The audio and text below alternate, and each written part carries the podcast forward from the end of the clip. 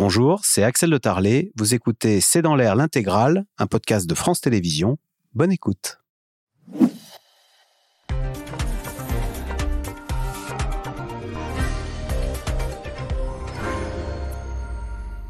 Bonsoir à toutes et à tous. Une pluie de missiles s'est abattue hier sur tout le, tout le, territoire ukrainien, y compris dans l'ouest du pays, à Lviv, près de la frontière polonaise avec le recours très remarqué à des missiles hypersoniques russes indétectables, capables de voler entre 5 et 10 fois la vitesse du son. Moscou dit agir en représailles après, je cite, l'incursion de saboteurs ukrainiens en territoire russe la semaine dernière. Et ce, alors que sur le terrain proprement militaire, à Bakhmut, l'armée russe ne parvient toujours pas à arracher la victoire, malgré des combats acharnés. Face à ce retour de la guerre en Europe, l'armée française doit-elle se préparer à une guerre de haute intensité? Y serions-nous prêts, techniquement et dans nos têtes, alors que d'autres pays se retrouvent déstabilisés par l'agressivité russe, comme la Géorgie, où la population manifeste dans les rues en agitant des drapeaux européens? C'est le sujet de cette émission, de ce C'est dans l'air, intitulée ce soir Ukraine, guerre des tranchées et missiles hypersoniques. Pour répondre à vos questions, nous avons le plaisir d'accueillir le général Dominique Trinquant. Vous avez été chef de la mission militaire française auprès de l'ONU. Vous êtes directeur des relations extérieures de Marc et Balzan. Bonsoir. Armel Charrier, vous êtes éditorialiste en politique internationale à France 24. Elsa Vidal, rédactrice en chef de la rédaction en langue russe de RFI. Et Guillaume Ancel, vous avez été euh, officier de l'armée, écrivain, auteur de Vent glacial sur Sarajevo. C'est publié aux belles lettres. Merci de participer à cette émission en direct. Euh, général Dominique Trinquant, d'abord un mot sur ces missiles Kinjal. Donc ce sont des missiles hypersoniques qui ont été envoyés hier depuis le territoire russe euh, sur l'Ukraine. Il y en a eu six de tirés, je crois. Ce sont des missiles qui vont tellement vite qu'on ne peut pas les détecter alors d'abord, ils vont très vite, bien sûr, euh, 5000, euh, un peu plus de 5000 km/h, mais ils sont surtout manœuvrables. Et il y en avait un qui avait été déjà utilisé il y a un an pour frapper sur un dépôt de, un dépôt de carburant dans l'ouest euh, ukrainien. Et là, effectivement, il y en a six. Maintenant, ne nous leurrons pas. Moi, ce qui me frappe, euh, la, vitesse, c'est quand même phénoménal. Entre 5 et 10 fois la vitesse du son, ça veut dire entre 5 et 10 000 km/h. C'est ça, ils accélèrent en fait. À la fin de course, ils, vont encore Et à quoi ça sert d'aller aussi vite pour atteindre sa cible? Eh bien, euh, ça va. Euh, d'abord, ça surprend parce que entre le moment où vous le détectez et le moment où il arrive, il se passe peu de choses. Mais moi, ce que je voudrais souligner plus que l'utilisation de ces Kinjal, c'est le fait que l'artillerie antiaérienne ukrainienne a des trous dans la raquette. D'habitude, le taux de réussite, de tir réussite est de 80% à peu près. Cette fois-ci, le taux de réussite est de 35 à 40%. Sur 95 missiles tirés, les Ukrainiens n'en ont intercepté que 34. Euh, hein. Voilà. Donc, donc ça veut dire qu'elle est beaucoup moins efficace qu'avant.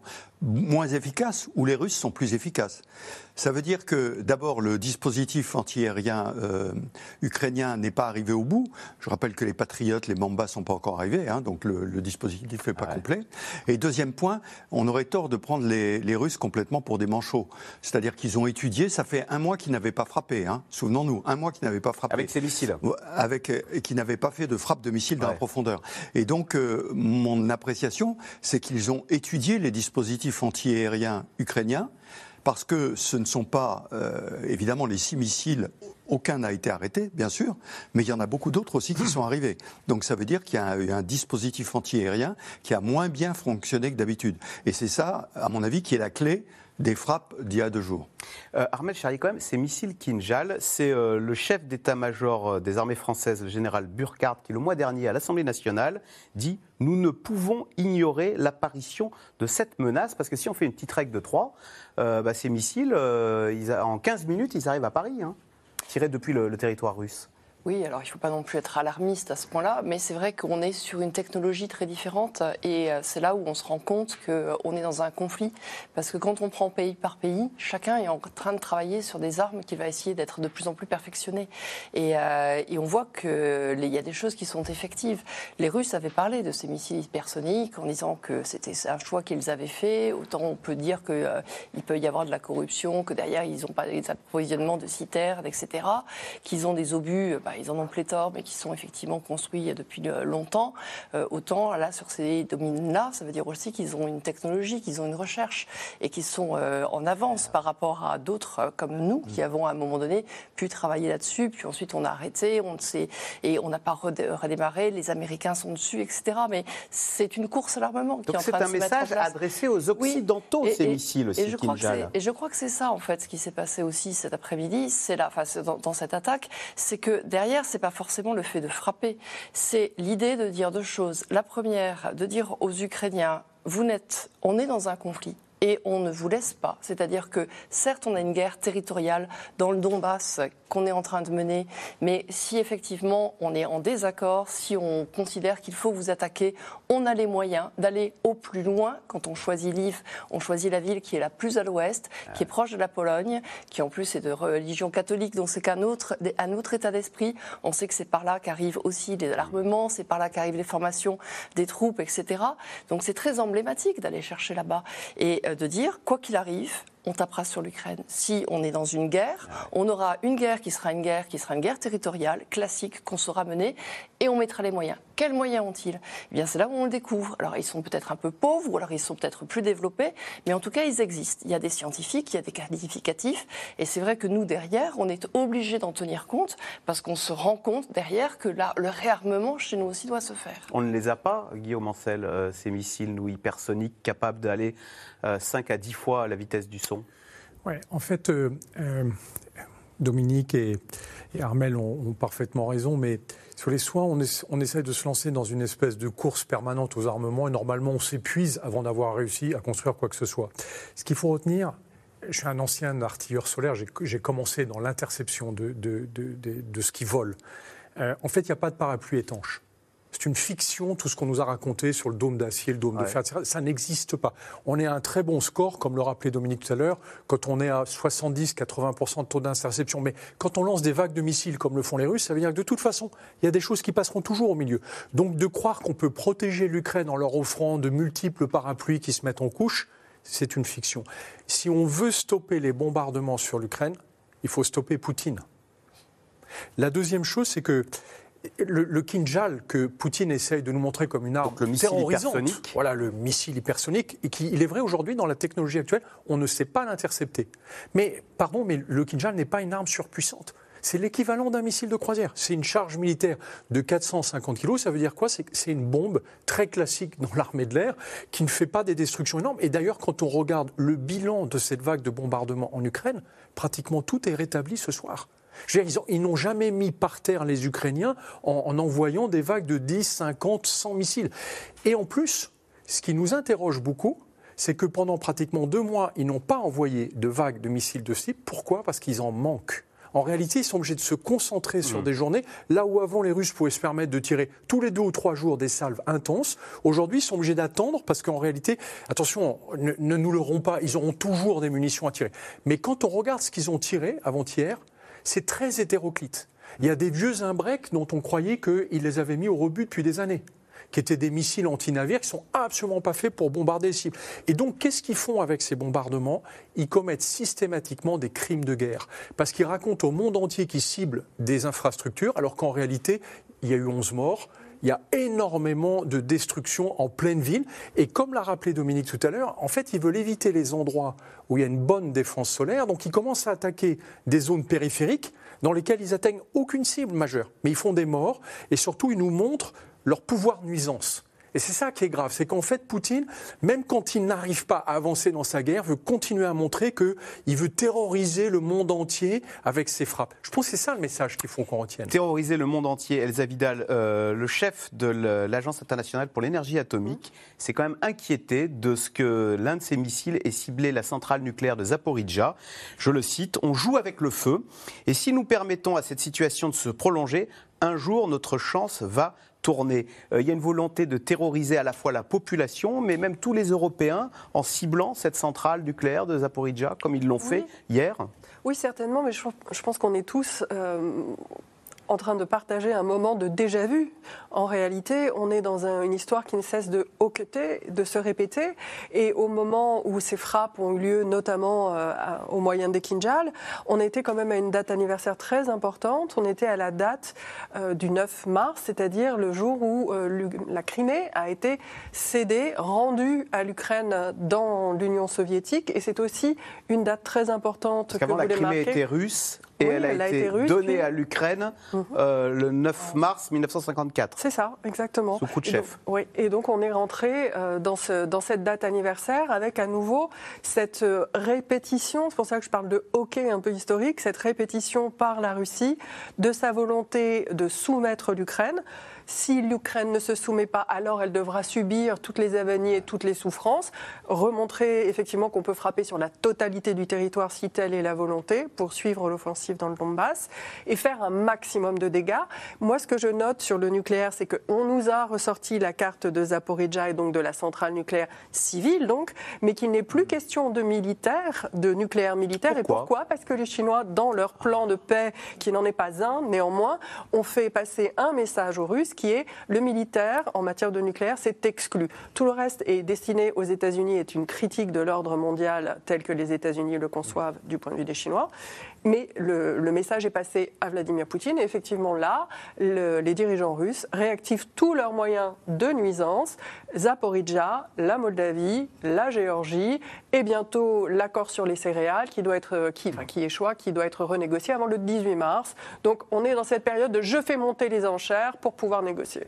Euh, Armel Charrier, euh, Vladimir Poutine est obligé d'obéir à Xi Jinping, qui lui a clairement fait comprendre que c'était fini d'agiter, euh, de faire croire que le nucléaire pouvait être euh, une arme qu'on pourrait utiliser dans cette euh, dans ce conflit, dans cette guerre. Alors je pense que le obligé d'obéir n'est pas forcément la terminologie face à, Vladimir Poutine, mais on est sur un, effectivement un bloc qui est en train de se dessiner et que ce bloc, il était à la base, c'était la, j'allais dire la Russie qui l'a amené. Et finalement, aujourd'hui, avec cette guerre en Ukraine, on voit que c'est la Chine qui est en train de l'emmener. Et que donc, du coup, euh, la, capacité euh, économique chinoise est en train de se transformer en capacité politique. Et donc, du coup, ce plan de paix à l'Ukraine, et donc à la Russie aussi, c'est aussi une manière de lui tenir pour l'instant la main, en lui disant, pour l'instant, nous, on veut aller dans cet ordre du monde où on voudrait qu'il y ait un conflit en moins et donc, euh, on a Taïwan en tête, donc on ne va pas faire d'erreurs sur la terminologie de, la souveraineté, sur la façon dont on se positionne, mais effectivement, sur la notion du nucléaire, par exemple, mettre un, mettre un frein. Alors, oui, pour l'instant. C'est quand même un retournement historique si Moscou prend ses ordres à Pékin. Oui, oui ça, ça fait partie du nouveau monde qui est en train de se, considérer, de se mettre en place, qui est en train d'émerger. Et donc, on voit qu'il y a une capacité, effectivement, qui est à la fois une capacité économique, mais qui a aussi une capacité de discussion et une capacité de discussion avec d'autres pays.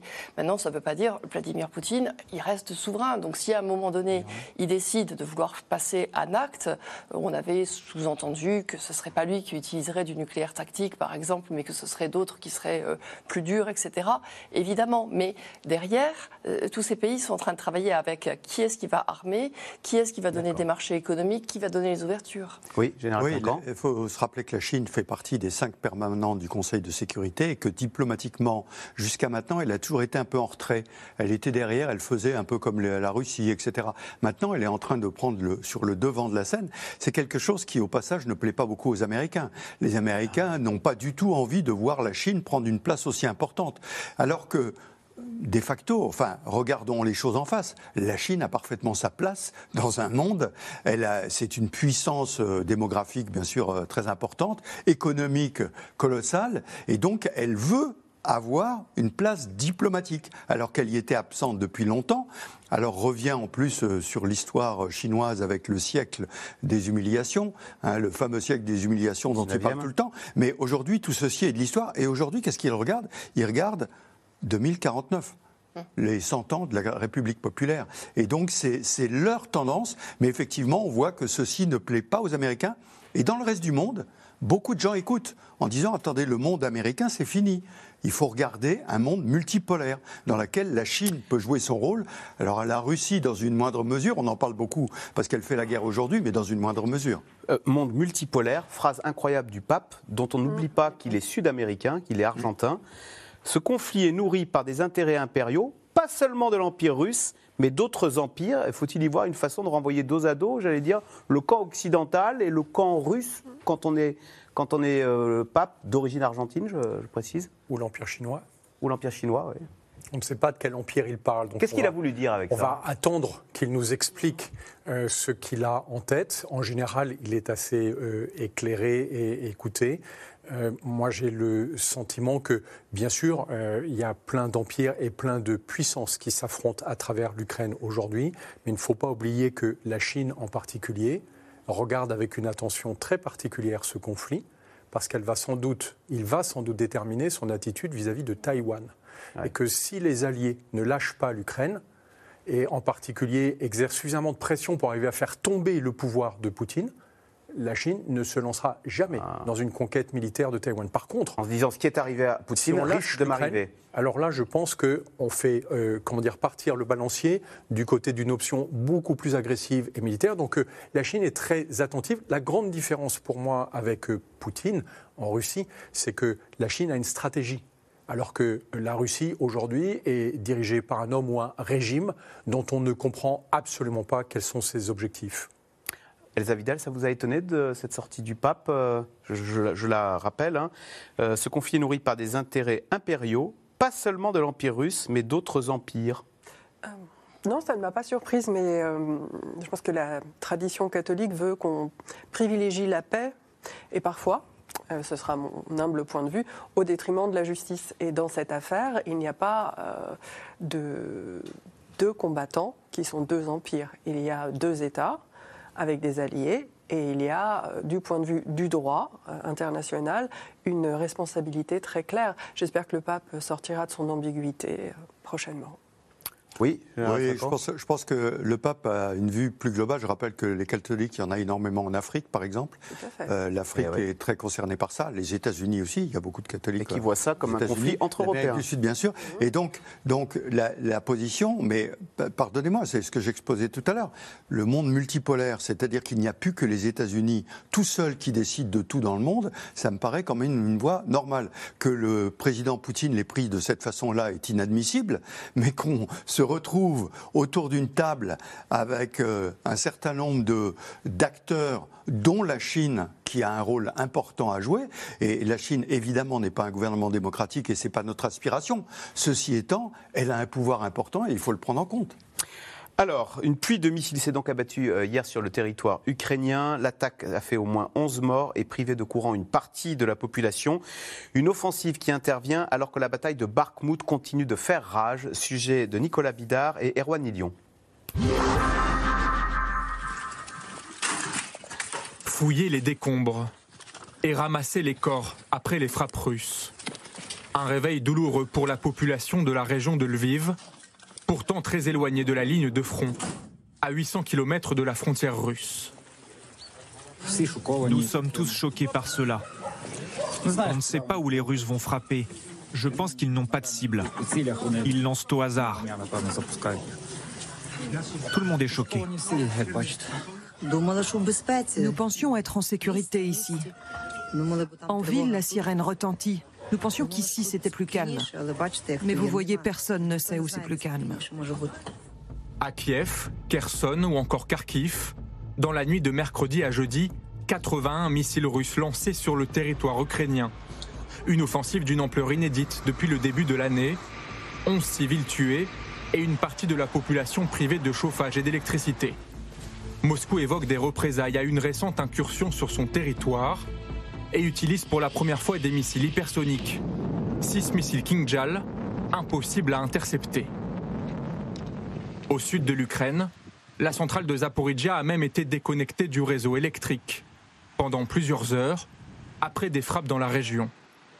De quoi inquiéter l'Agence internationale de l'énergie atomique qui alerte sur le risque d'incidents nucléaires. Permettez-moi de vous rappeler qu'il s'agit de la plus grande centrale nucléaire d'Europe qui fonctionne pour la sixième fois avec des générateurs diesel d'urgence. À chaque fois, on joue avec le feu. Et si nous permettons que cela continue encore et encore, un jour, notre chance va tourner. Une menace aérienne mais aussi terrestre. À l'est, la bataille de Bakhmut se poursuit. Ville ravagée par des mois de combats acharnés, devenue l'un des symboles de cette guerre d'usure. Désormais, le patron de la milice Wagner revendique contrôler toute la partie est de la ville. Les unités Wagner ont pris toute la partie orientale de Bakhmut. Tout ce qui est à l'est de la rivière Bakhmutka est entièrement contrôlé par le groupe Wagner. Une guerre de tranchées qui a maintenant un visage pour Kiev, celui d'un soldat ukrainien, prisonnier et exécuté par l'armée russe dans une vidéo, juste après avoir crié Gloire à l'Ukraine. Un soldat érigé en martyr de la résistance ukrainienne. Sur les réseaux sociaux, des internautes partagent des dessins à son effigie. Un héros national pour galvaniser encore plus le peuple ukrainien. Je veux que nous répondions tous dans l'unité à ces paroles. Gloire aux héros, gloire aux héros, gloire à l'Ukraine. Et nous trouverons les meurtriers. Pendant ce temps-là, Vladimir Poutine cherche du soutien, notamment du côté de Pékin, félicitant son homologue chinois Xi Jinping pour sa réélection et louant leurs relations. Je suis sûr qu'en agissant ensemble, nous assurerons le développement d'une coopération russo-chinoise fructueuse dans plusieurs domaines.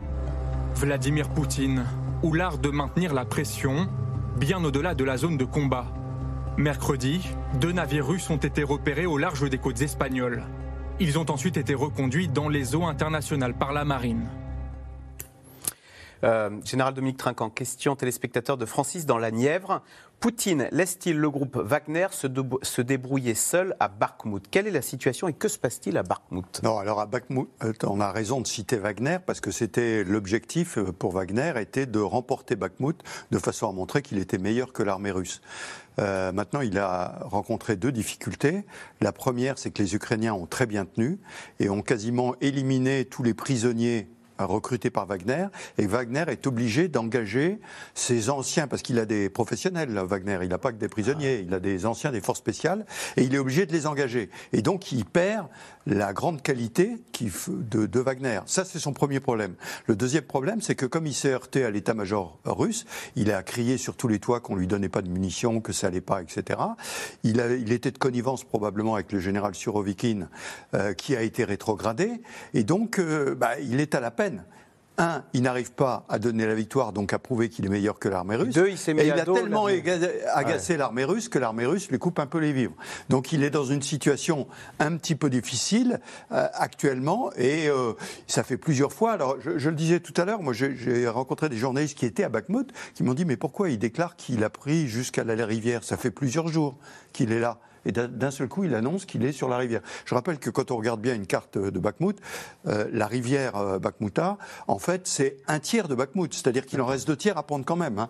Et donc, euh, je, crois que il est. Mais les combats concrètement, il y a, ah bah plus de, soldats de Russes tués, d'Ukrainiens tués? Alors, pourquoi, pourquoi est-ce que d'ailleurs Zelensky s'acharne à vouloir conserver cette ville qui est une ville de ruines aujourd'hui? Euh, euh, je, pense que l'objectif, mais qui est contestable, hein, et qui a été contesté, qui a été beaucoup discuté au milieu des Ukrainiens, euh, pourquoi rester à Bakhmut? Pour deux raisons. Un, l'attrition on prétend qu'il y a cinq tués russes pour un tué ukrainien. Cinq tués russes pour un tué ukrainien. Alors, difficilement vérifiable. Mais ça veut dire que c'est une guerre d'attrition. On essaye d'épuiser. On use les Russes. On use les Russes. Premier point. Deuxième point, abcès de fixation. Quand vous créez un abcès de fixation comme Bakhmut, tout le monde regarde Bakhmut, on envoie les renforts à Bakhmut, bah, vous n'allez pas ailleurs. Et donc les Ukrainiens, je le rappelle, sont en train de préparer une offensive ailleurs. Donc je pense que ces deux effets, l'attrition et l'abcès de fixation sont les raisons pour lesquelles les Ukrainiens tiennent. Il faut reconnaître aussi que les Ukrainiens, euh, il y a deux jours, c'était le chef d'état-major de l'armée de terre ukrainienne qui était en visite à Bakhmut. La veille, le chef des forces spéciales, c'est-à-dire que les chefs vont au contact, contrairement à ce qui se passe du côté russe, vont au contact et vont prendre la température des troupes en disant on vous tient de tenir là, on vous dit de tenir, vous allez tenir. Et les gars euh, bah, donnent la vérité des prix. Parce que quand vous êtes au mmh, contact, mmh. vous donnez la vérité des prix. Pas forcément celle qu'on voit devant les caméras, mais au chef, on lui dit ce qui se passe. Donc je pense que Wagner a manqué son attaque et a manqué sa victoire. Il, contourne maintenant, hein, donc euh, ils ne sont pas loin. Un jour, Bakhmut tombera peut-être. Mais en attendant, ça fait huit mois maintenant que Bakhmut est attaqué. Et je dis que même si Wagner, ou même si l'armée russe prend Bakhmut, d'une certaine façon, c'est une victoire à la Pyrrhus, mais c'est une victoire ukrainienne parce qu'ils auront usé les Russes, si on bien comprend bien. D'ailleurs, Elsa Vidal, c'est le signe de quoi? On a, vu des soldats russes se plaindre et appeler à Vladimir Poutine mhm. pour se plaindre de leurs conditions, disant qu'ils sont envoyés à l'abattoir euh, sans formation ni mhm. équipement. C'est le signe de quoi ces, soldats russes qui se rebellent, alors toujours anonymement, mais enfin qui, manifestent leur mécontentement Pas toujours anonymement, parce que récemment on a eu euh, vent euh, par les réseaux sociaux d'un groupe en fait de, de, combattants issus de Sibérie qui ont fait appel à plusieurs reprises et notamment ils ont écrit à plusieurs reprises à Vladimir Poutine en vain pour se plaindre du fait que faisant partie de la défense civile, c'est-à-dire les hommes qui euh, protègent les forêts du feu euh, ou la population contre les inondations, ils ont été incorporés, certes, mais ils ont été surtout incorporés à un groupe d'assaut sans préparation, sans équipement idoine, et ils ont pensé sincèrement qu'en en appelant à Vladimir Poutine, ils obtiendraient réparation. Mais non, non seulement ils ont été envoyés sur le front, mais ils ont été en plus sanctionnés euh, aux civils. Donc il y a une population qui, je pense, nourrit, enfin, est intoxiquée par les messages du pouvoir russe, qui nourrit encore beaucoup de respect pour son armée et pour Wagner, pour sa puissance, pour sa violence, pour sa cruauté aussi, mais qui, quand ils se retrouvent projetés sur le front, en dehors de toute logique, euh, pensent encore pouvoir faire marcher normalement l'État à leur service. Or, dans cette guerre, il n'y a plus de normes du tout. Toutes les normes sont violées, à commencer par euh, l'implication de Wagner, et je le rappelle, qui n'est toujours pas légale en Russie, et qui explique aussi pourquoi l'armée russe attend d'inimitié pour ce groupe qui est une formation militaire illégale. Il peut encore mobiliser, renforcer ses troupes, Vladimir Poutine, faire appel à des, de, une jeunesse motivée pour aller se battre en Ukraine? Absolument, il y a des moyens d'élargir encore les critères, en fait de faire sauter certains critères d'exception qui permettent d'échapper à la mobilisation. En fait, il y a toute une liste de situations dans lesquelles vous pouvez vous soustraire à la mobilisation. Et c'est ce qu'il a laissé entendre dans son discours du 21 février, c'est qu'ils allaient progressivement lever des protections contre les enfants des élites, les enfants moscovites ou pétersbourgeois. Il ne vise pas du tout euh, les enfants des cercles dirigeants. Il essaye de canaliser un mécontentement populaire en parlant des enfants des classes moyennes Parce que pour l'instant, ce sont plus les, soldats des campagnes qu'on envoie en Ukraine plutôt que les, les urbains soldats, bobos des, des soldats non slaves du sud et de l'est qui vivent dans les campagnes. Ah. Euh, Guillaume Ancel, question téléspectateur. C'est Yannick dans les Alpes-Maritimes. À qui profite la longueur de la guerre en Ukraine? Et j'ajoute une sous-question on annonce l'arrivée imminente de chars Léopard pour euh, les Ukrainiens. Là, les, Polonais vont les livrer euh, ces jours-ci. Est-ce que ça pourrait changer la donne? Ah oui, clairement, et les chars euh, sont déjà arrivés. Ils commencent à arriver. C'est un programme qui est assez long, qui prend du temps, qui a commencé début janvier. Attention, les chars Léopard ne sont que la clé de voûte d'une force blindée offensive qui est en train de se constituer. Et c'est ce qu'a rappelé Dominique tout à l'heure. Le point important, je vais me permettre de, faire une légère diversion par rapport à la question. Il faut faire attention dans la guerre au brouillard. Il faut faire attention à la fumée et à la poussière qui finissent par empêcher de voir. En réalité, Bakhmut, c'est une ville qui est perdue, qui est déjà perdue, et dans laquelle les Ukrainiens n'iront pas consommer plus de moyens pour aller la reconquérir. Pourquoi? J'aimerais bien qu'on montre juste la ligne de front qui est autour de Bakhmut, et on verra que euh, aujourd'hui, c'est une gueule avec deux mâchoires qui se referment comme un étau sur la ville de Bakhmut. Donc on ne peut plus aller dans cette région-là. La ligne vraiment de front, euh, là où on voit Bakhmut, en fait au nord et au sud de Bakhmut, ce sont les forces russes qui sont installées avec des moyens considérables. Et donc tout ce qui rentre dans cette zone-là, en réalité, sous le feu des Russes. Et ce que les Russes aimeraient, et c'est pour ça que Prigogine nous fait ces déclarations qui sont des provocations, pour dire mais venez vous battre avec nous. En réalité, si les Ukrainiens viennent dans cet étau, ils se feront piéger. Et surtout, vous remarquerez que jusqu'à ce stade, ils n'ont jamais envoyé de matériel moderne et puissant. Il n'y a pas de HIMARS, les lance-roquettes multiples. Il n'y a pas de chars Léopard 2 les ou Ukrainiens, Pour eux, c'est terminé. Euh, non, c'est terminé. Mais par contre, ils le jouent très bien, comme vous l'avez rappelé tout à l'heure. C'est-à-dire qu'ils se replient très doucement. On appelle ça en tiroir, de manière très organisée, pour euh, euh, comment dire, infliger un maximum de pertes en russe, mais sans s'infliger plus de dégâts à soi-même. Parce que cette force ukrainienne qui est en formation, si elle s'engageait sur Bakhmut, elle se heurterait au rouleau compresseur russe. Et là, elle se ferait laminer. Alors qu'il y a plus de 1000 km de frontières, de lignes de front aujourd'hui. Donc les Ukrainiens doivent attendre le bon moment est le bon endroit pour engager leurs forces. Et surtout pas Bakhmut, c'est le seul endroit où les Russes les attendent. Euh, le, bon moment pour engager leurs forces pour les Ukrainiens. Armel Charrier, on sait que les Ukrainiens vont recevoir euh, des chars euh, Léopard 2. On imagine la rage de ces Ukrainiens qui reçoivent des missiles, hier 95 missiles. et Vladimir Poutine dit avoir lancé ces missiles en représailles à des incursions de saboteurs ukrainiens sur le territoire russe. Est-ce que ça veut dire qu'il y a une espèce de règle dans cette guerre? C'est que les Ukrainiens peuvent se défendre, mais ils n'ont jamais le droit de taper sur le territoire de ceux qui les agressent, à savoir sur le territoire russe. Un peu comme si, lors de la Seconde Guerre mondiale, nous nous étions fixés comme limite de ne jamais frapper aucune ville en Allemagne. Est-ce que c'est ça, la, règle non écrite de cette guerre? Ils ont le droit, les Ukrainiens, de frapper où ils veulent. À partir du moment donné où c'est l'État qui est attaqué, après ils font ce qu'ils veulent. La capacité d'énervement de Vladimir Poutine et de la Russie, elle est, là. C'est-à-dire qu'on est sur un conflit. Donc à partir du moment donné où vous faites des incursions dans le territoire euh, qui vous agresse, l'agresseur, quand il est gros et gras, euh, bah, il se défend avec un coup de patte encore plus musclé. Euh, je crois que c'est ça, en fait. Après, juste sur la notion de raisonnement. je pense que la question sur les Ukrainiens, c'est qu'ils ont beaucoup de choses, en fait. Ils ont fois un conflit euh, qui est compliqué à gérer. Euh, ils attendent des armes. Ils ont envie de faire une contre-offensive qui n'est pas encore déterminée. À un moment donné où, euh, là pour l'instant, on voit que tout est boueux, c'est la Rasputina qui arrive, donc les conditions sont complexes. Et ils ont des armes qui leur arrivent, mais qui sont extraordinairement disparates, parce que vous avez des équipements qui sont très différents. donc du coup, c'est compliqué d'avoir tout cet acheminement, de savoir comment est-ce que vous allez combattre, de savoir qu'est-ce que vous prenez. Et en plus, on a, euh, je crois, une, guerre qui est dans le Donbass. Alors, euh, dernièrement, euh, quand on est à Kiev, etc., les gens disent bah, on ne se rend pas compte qu'il y, a une guerre parce que du coup, l'économie est redevenue, la ville est redevenue normale, etc. Donc, quand les Russes tapent, là, de nouveau, ça réveille. Mais dans le Donbass, la guerre, c'est une guerre qui est profondément sale. C'est une guerre qui est extraordinairement dure. C'est une guerre où les gens vont s'enterrer, c'est une guerre de tranchées, c'est une guerre où Bakhmut, il y avait 70 000 personnes. Donc, à un moment donné, moi, je fais un point juste en me disant à quoi va ressembler ce pays derrière? Il y a des dizaines de milliers de morts. On n'a pas le chiffre. Certes, il n'est pas donné le chiffre. Pourquoi? Parce que le chiffre, c'est une arme.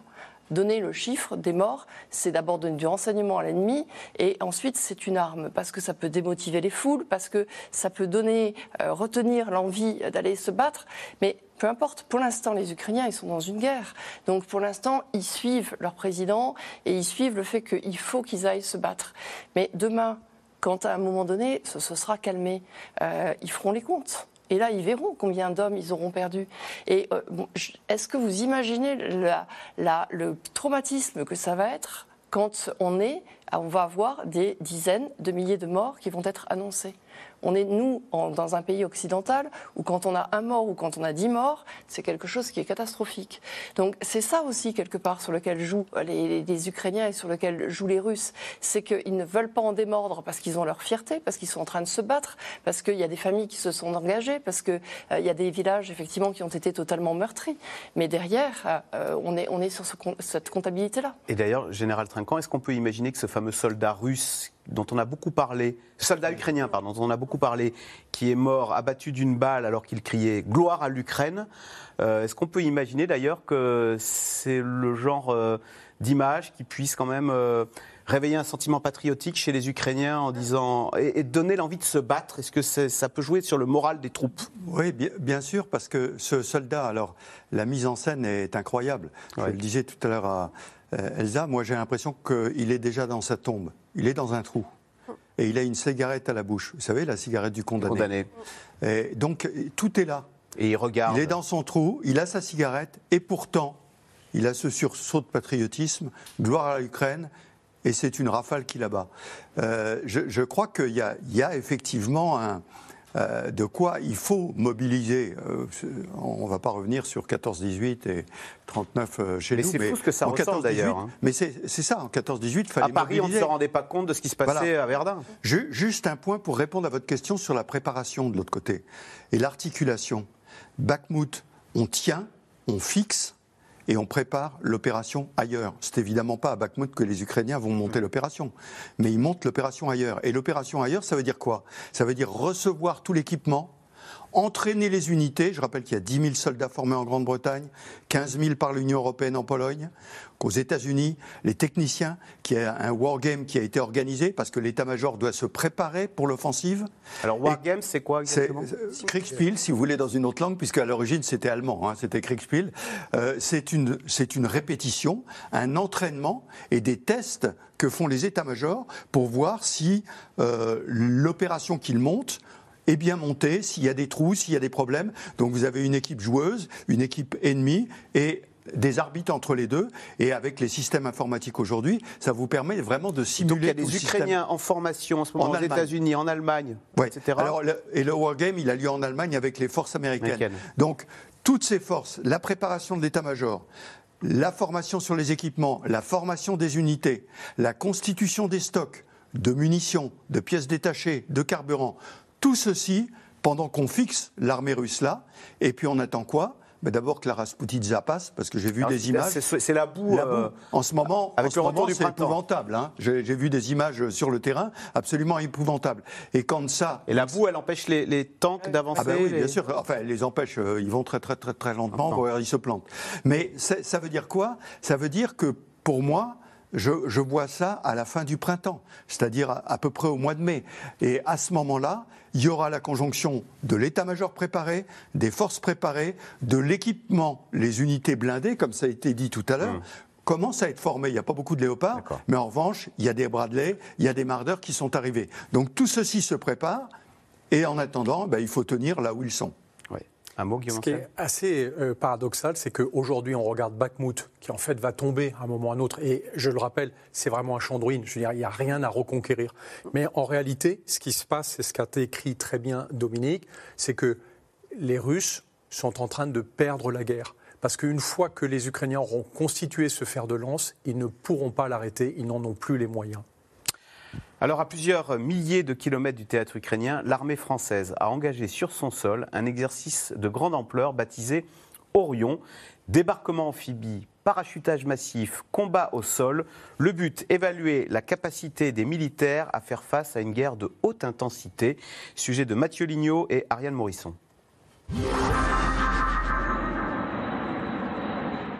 Alerte rouge dans la montagne noire. Ballet d'avions pour un parachutage de 600 militaires français et leurs équipements dans le sud de la France, à Castres. Un exercice jamais vu en 30 ans, ces paras se préparent à un conflit dur et violent. Là, c'est la partie la plus, euh, comment dire, euh, où on est le plus exposé, c'est la réarticulation. Parce qu'on n'est pas parachuté, on n'est pas organique, on est en éléments disparates, on n'a pas de radio, on est peu coordonné, et c'est le moment où on est le plus fragile. Zéro personnel, reconnu. Tous ont en tête le retour de la guerre en Europe. C'est un exercice important là euh, Oui, je pense, oui. Surtout avec le contexte actuel. En Ukraine, etc. Comment ça Je pense que c'est important. Bah, le retour de la guerre haute intensité. Ennemi en embuscade. Il y en a cinq véhicules militaires. Et bala blanc. Pour pousser le réalisme, des arbitres désignent les morts et les blessés lors des combats. Bras gauche, t'es blessé au bras gauche. T'es blessé Par balle. Blessé, blessé, Le sergent-chef Charlie, infirmière, se confronte au stress des soins pendant un combat. Ok, ça va aller, on va te ramener à la maison. Jeu d'acteur du blessé en prime. Putain, j'ai mal on va te ramener à la maison. Ah on nous apprend essentiellement à stopper ce qui tue, typiquement les hémorragies. C'est ça qui les sauve finalement, c'est de partir vite auprès d'un médecin et d'une équipe plus complète avec plus de matos. Gestion des pertes au combat, des prisonniers ou de la chaîne logistique, tout est pris en compte. Pour le matériel, C'est sur cette base que tout s'organise. À l'aube, le matin même, préparation méticuleuse avant le parachutage. On est où là? Mon colonel, euh, là, je fais une inspection avant euh, chargement sur la PFA. Cet exercice permet de tester les savoir-faire des armées et aussi de les montrer à des pays étrangers. La France est le seul pays en Europe à mettre à terre l'ensemble des véhicules et des, et des conditionnements que vous avez pu voir aujourd'hui. Donc à, à, travailler en fait sur l'ensemble du spectre pour mettre à terre une force parachutiste avec ses appuis, avec ses véhicules et son ravitaillement. 7000 militaires français sont mobilisés sur l'exercice appelé Orion. 30 bateaux de guerre lancent un débarquement sur les côtes méditerranéennes à 7. À bord du porte-hélicoptère Tonnerre, vigilance et effervescence. Donc on va se mettre en position les gars. Les menaces sont partout et doivent être déjouées. Ça a mené à des attaques aériennes, des attaques sous-marines, ainsi que des attaques surface. Les trois, les trois modes ont été. Et on peut rajouter une quatrième attaque là-dessus, qui est l'attaque cyber.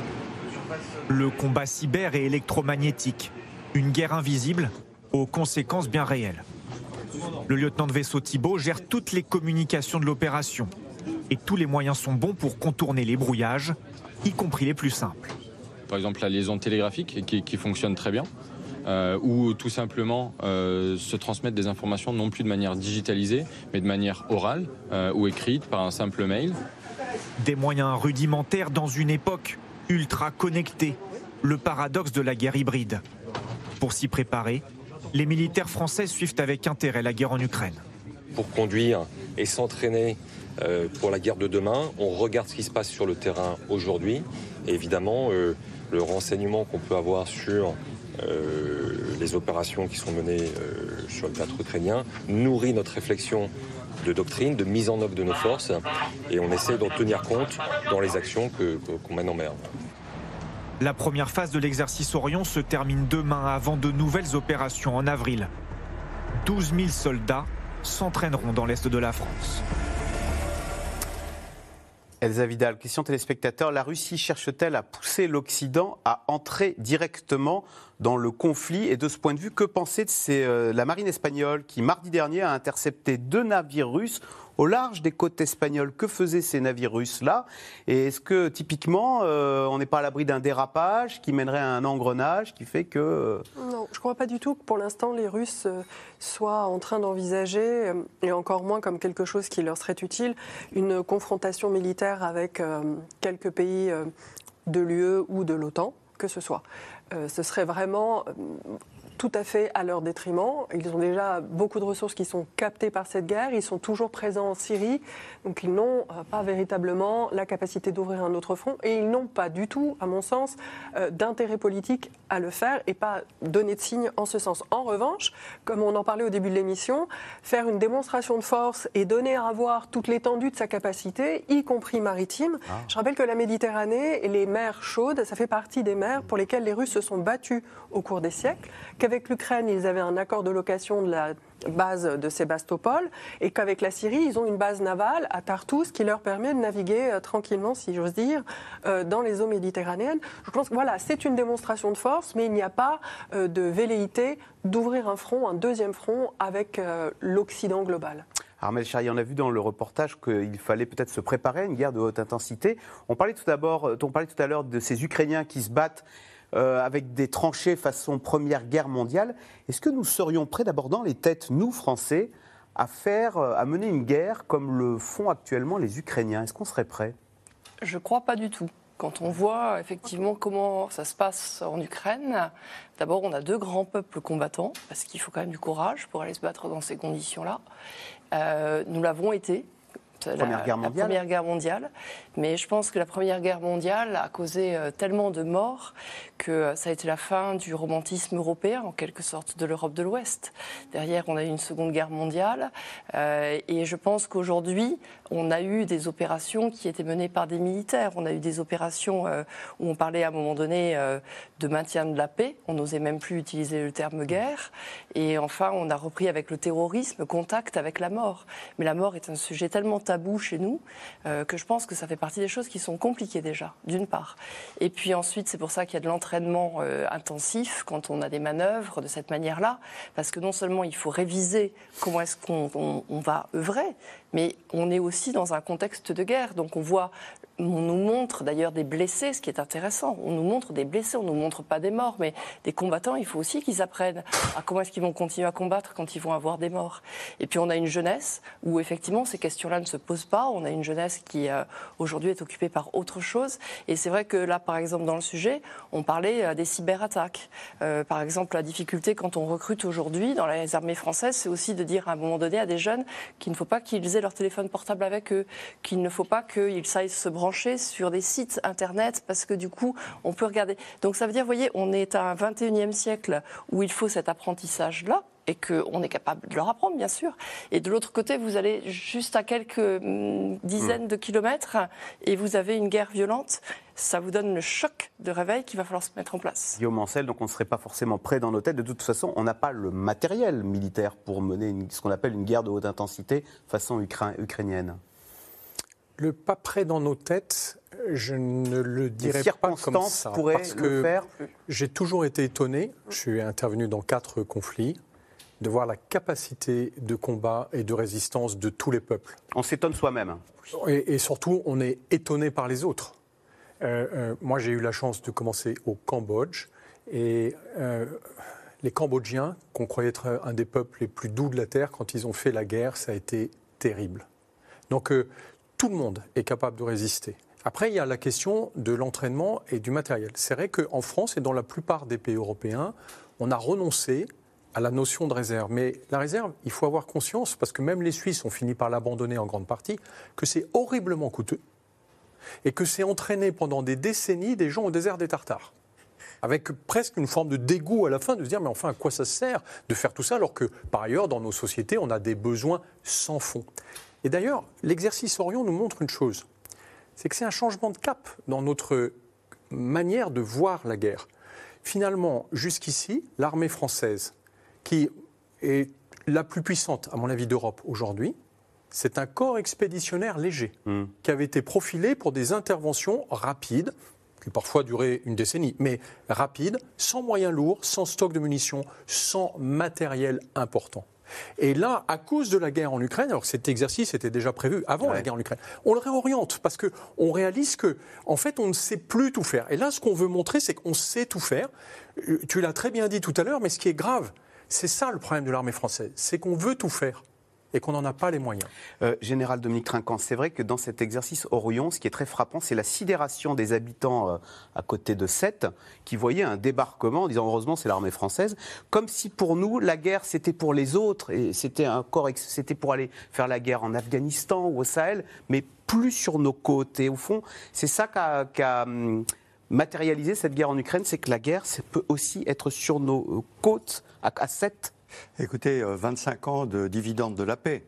Euh, bienvenue dans la réalité du monde.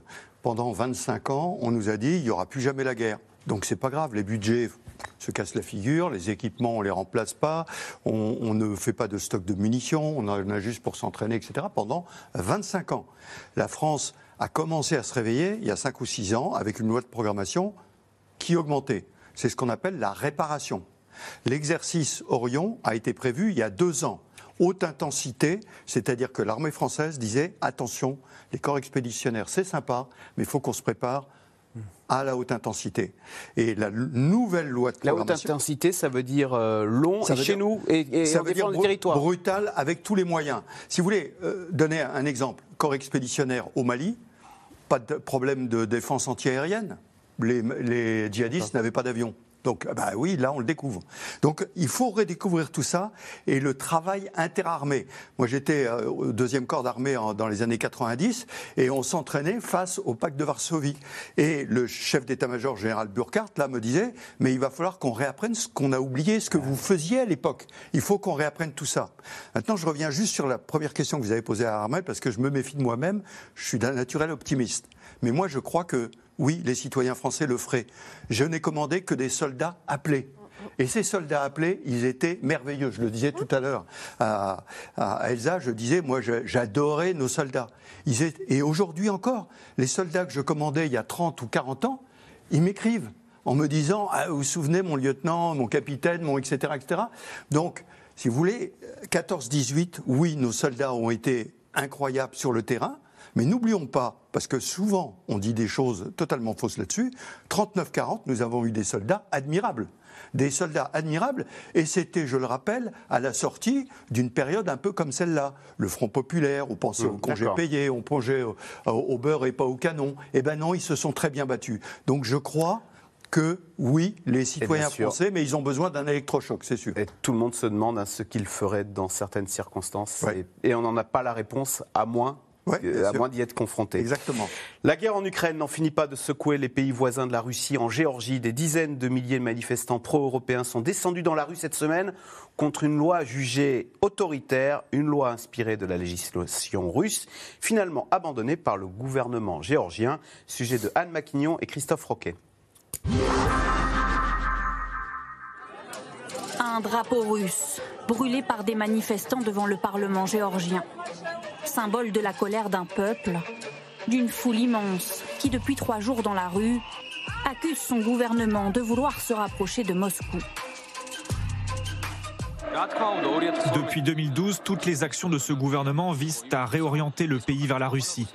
Les esclaves du Kremlin continueront de gouverner le pays. Le gouvernement et les officiels sont tous des émissaires russes en Géorgie. Nous protestons contre notre gouvernement, qui est un gouvernement fantoche contrôlé par la Russie. Nous voulons l'unité, nous voulons que les gens se rassemblent. Nous voulons sortir de cette léthargie dans laquelle le gouvernement nous a plongés pendant tant d'années. Nous devons être unis contre le gouvernement, contre la Russie, et nous gagnerons, nous l'emporterons. Des manifestants ouvertement tournés vers l'Occident. Depuis l'invasion russe de 2008, le ressentiment à l'égard de Moscou est fort. La Géorgie avait alors perdu deux régions de son territoire, l'Abkhazie et l'Ossétie du Sud. Un mauvais souvenir, réveillé ces derniers jours par un projet de loi du gouvernement inspiré d'une législation russe. Il stipule que les associations et les médias recevant plus de 20% de leur financement de l'étranger devraient s'enregistrer comme agents de l'étranger. Réaction immédiate dans les rues. Les manifestants font vivre les couleurs de l'Europe, coûte que coûte, contraignant le gouvernement à reculer. Nous avons décidé de retirer de façon inconditionnelle ce projet de loi que nous soutenions il a été faussement qualifié de loi russe, et son adoption en première lecture a été présentée aux yeux d'une partie de l'opinion comme un écart par rapport à la voie européenne. Le parti du rêve géorgien, au pouvoir depuis 2012, tient une position ambiguë. Pro-russe, le Premier ministre Irakli Garibashvili a refusé de voter les sanctions contre la Russie suite à l'invasion de l'Ukraine. Mais il a en même temps déposé une demande d'adhésion à l'Union européenne il y a un an. Une ambiguïté dénoncée par un camp pro-européen de plus en plus actif dans le pays. La présidente de Géorgie d'un autre parti, au pouvoir bien plus limité que le gouvernement, défend cette ligne. En déplacement à New York, elle soutient les manifestants. La voie de l'intégration européenne doit être protégée. Ceux qui soutiennent cette loi aujourd'hui, tous ceux qui ont voté pour cette loi, violent tous la Constitution. Ils nous éloignent de l'Europe. Une bataille suivie dans le monde entier. À Bruxelles, le récent projet de loi géorgien n'inspire pas les dirigeants européens. Des réformes ont déjà été réclamées à la Géorgie si elle veut obtenir le statut de candidate à l'Union européenne.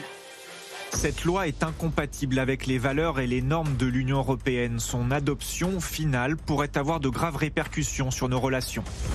La Russie, de son côté, se dit préoccupée par l'ampleur des manifestations et assure n'avoir rien à voir avec le projet de loi décrié.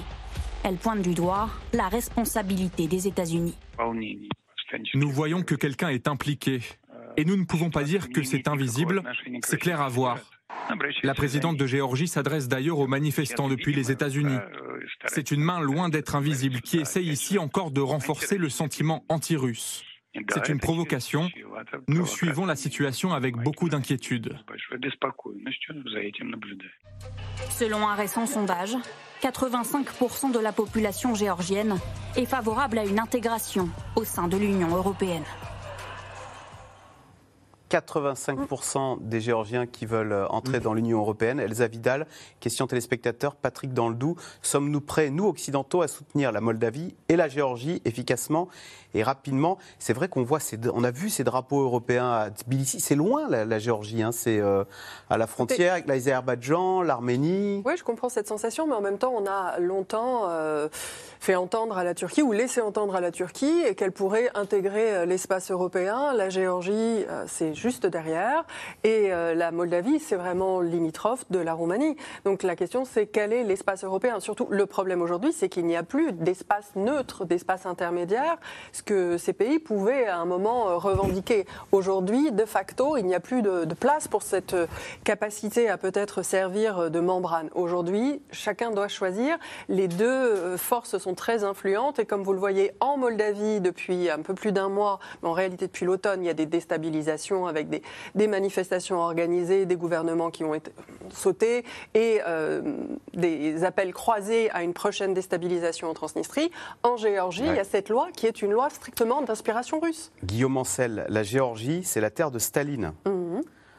Pour Poutine, se dire que la terre de Staline, eh ben, elle choisit euh, Bruxelles plutôt que Moscou, euh, c'est quand même une sacrée claque pour l'influence russe dans. C'est une ex-république soviétique, non?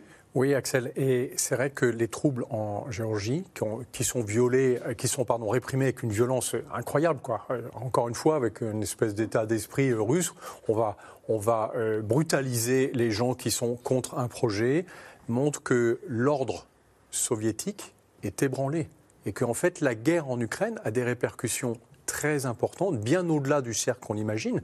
Prenons le cas de l'Iran ou de la Syrie, dont les dictateurs ne tiennent que grâce au soutien russe si Poutine vacille, je pense que dans ces pays-là, une période d'instabilité va s'ouvrir très très vite, parce qu'ils n'ont réussi à tenir jusqu'ici que grâce aux Russes.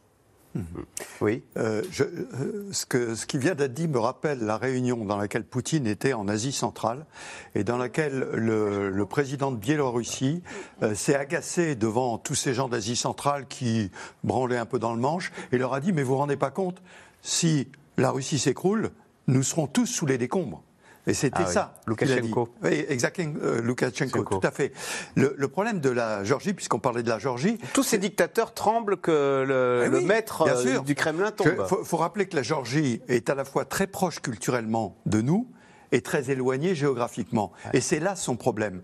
Elle est coincée entre la Russie et la Turquie, et elle s'est alliée avec la Russie il y a longtemps, simplement pour lutter contre le, fait que l'Empire ottoman voulait la prendre et que c'était des chrétiens, et donc il se rapprochait plus naturellement de la Russie orthodoxe. Mais tout ça, c'est de l'histoire un petit peu ancienne. Sauf que la géographie n'a pas changé, et que la Géorgie est toujours loin de l'Europe, alors que culturellement, et on le voit bien sur leur drapeau, ils se rapprochent beaucoup de l'Europe. Hmm. Allez, tout de suite, on revient à vos questions. Alors, question de Marie-Françoise. Que se passera-t-il si les Russes, aidés par le groupe Wagner, finissent par conquérir Bakhmut et pénètrent plus en avant en Ukraine? C'est vrai qu'Armel Charia, on a beaucoup dit que les Russes, quand même, avaient cette profondeur, cette population qui font qu'à l'usure, un peu comme lors de la Seconde Guerre mondiale, bah, ils parviennent quand même à leur fin.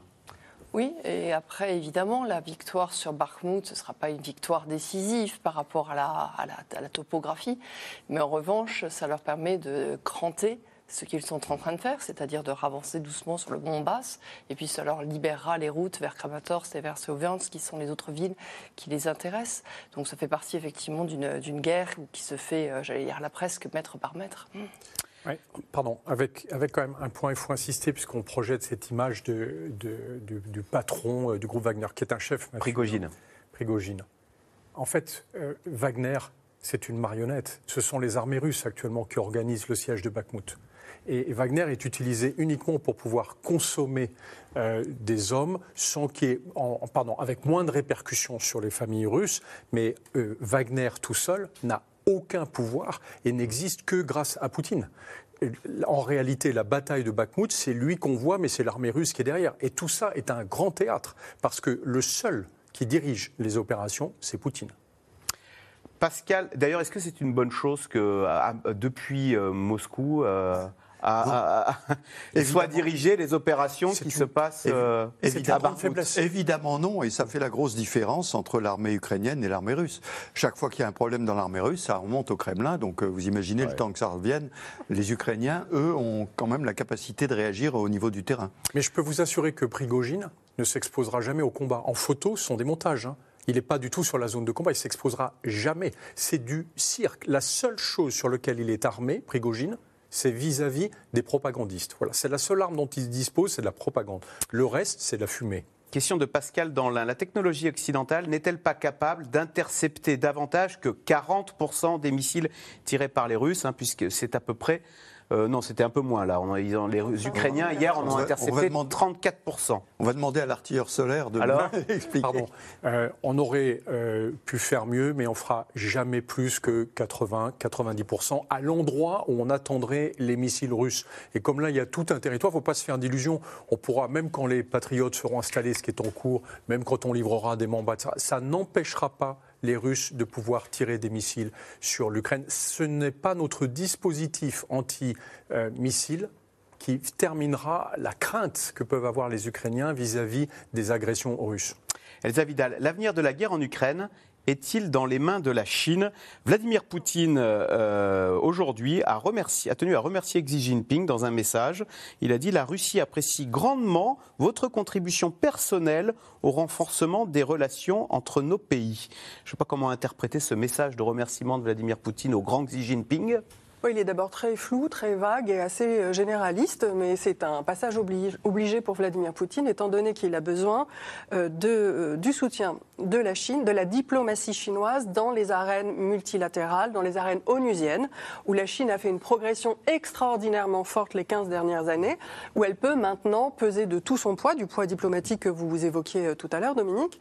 Donc c'est avant tout dans le domaine diplomatique et dans le travail multilatéral que la Russie et la Chine tiennent à affronter l'Occident de manière alignée. Euh, la Chine ne va pas euh, jouer, a priori, dans cette guerre, un rôle déterminant du point de vue militaire, à moins d'être prête à entrer en confrontation politique et peut-être militaire euh, par proxy, par intermédiaire avec les États-Unis. Armel Charrier, question d'Adrien dans les Bouches du Rhône. Doit-on craindre des frappes militaires russes sur la Moldavie. Alors la Moldavie, c'est à la frontière roumaine, hein, c'est beaucoup plus près que la, la, Géorgie. Euh, je cite Sergei Lavrov le mois dernier, qui a dit, donc le ministre des Affaires étrangères russe, la prochaine Ukraine pourrait être la Moldavie. Oui, je pense qu'ils n'en ont pas le moyen pour l'instant. Et on, ne réagirait pas puisque la Moldavie n'est pas dans l'OTAN. Mais Lavrov, pensait à autre chose. Lavrov disait que la Moldavie prenait le même chemin d'occidentalisation que l'Ukraine et que c'était elle qui, du coup, pouvait être sur la liste après pour la Russie. Mais, on, accusait les Russes de vouloir fomenter d'ailleurs un coup d'État en Moldavie. Voilà, hein. mais je pense plus à ça qu'à des frappes. En fait. c'est ce qu'ils font. La déstabilisation, oui. La déstabilisation, c'est une arme dans laquelle les, Russes excellent. C'est comme ça qu'ils ont pris la Crimée, il faut se le rappeler. Hein. Mhm. Et donc la Moldavie peut être une cible, tout à fait. Ouais. Par contre, militairement, militairement aujourd'hui, la Moldavie est hors d'atteinte pour les Russes. C'est ah ce que rappelait Armel à l'instant. Il faudrait qu'ils traversent d'abord l'Ukraine, dont on a vu euh, qu'il n'y arrivait vraiment pas avant de pouvoir atteindre la Moldavie. Par contre, ils pourraient la déstabiliser. L'armée russe a-t-elle amélioré son organisation ces dernières semaines? Est-ce que quand même, confrontés aux réalités du terrain, euh, ils apprennent les Russes et euh, ils réparent euh, ils améliorent leur processus. Dominique l'a dit tout à l'heure, bien sûr, d'abord ça a été une armée très puissante, qui reste, comment dire, avec une capacité et des compétences qu'il ne faut pas sous-estimer, ce serait une erreur fatale pour nous. Par contre, l'armée russe, dans les premiers mois de combat, a fait tuer inutilement ses meilleurs cadres. Or, un cadre, militaire, ça ne se forme pas en quelques semaines avec des mobilisés. Ce sont des années d'expérience et d'entraînement, comme on l'a vu avec l'exercice Orion, avant d'avoir des cadres expérimentés. Donc ce qui manque beaucoup à l'armée russe aujourd'hui, ce sont des cadres expérimentés, du matériel, et surtout des euh, capacités de commandement coordonnées qui sachent combiner les différentes forces aériennes, terrestres, ils ont, et ils ont du naval, bien sûr, au sud de la Crimée. C'est la grande surprise quand même de ce conflit en Ukraine, c'est euh, la faiblesse de ce qu'on croyait être la grande armée russe. Oui, mais on a eu la même surprise dans les années 90 quand la Russie s'est effondrée et qu'on a vu que l'armée russe, en fait, craignait énormément l'OTAN. On l'a vu dans les documents et les comptes rendus qu'on avait. Et on l'avait imaginée beaucoup plus puissante qu'elle n'était. C'est la fin de cette émission. Merci, beaucoup euh, d'y avoir participé. Bonne soirée sur France 5 et à demain pour un nouveau C'est dans l'air.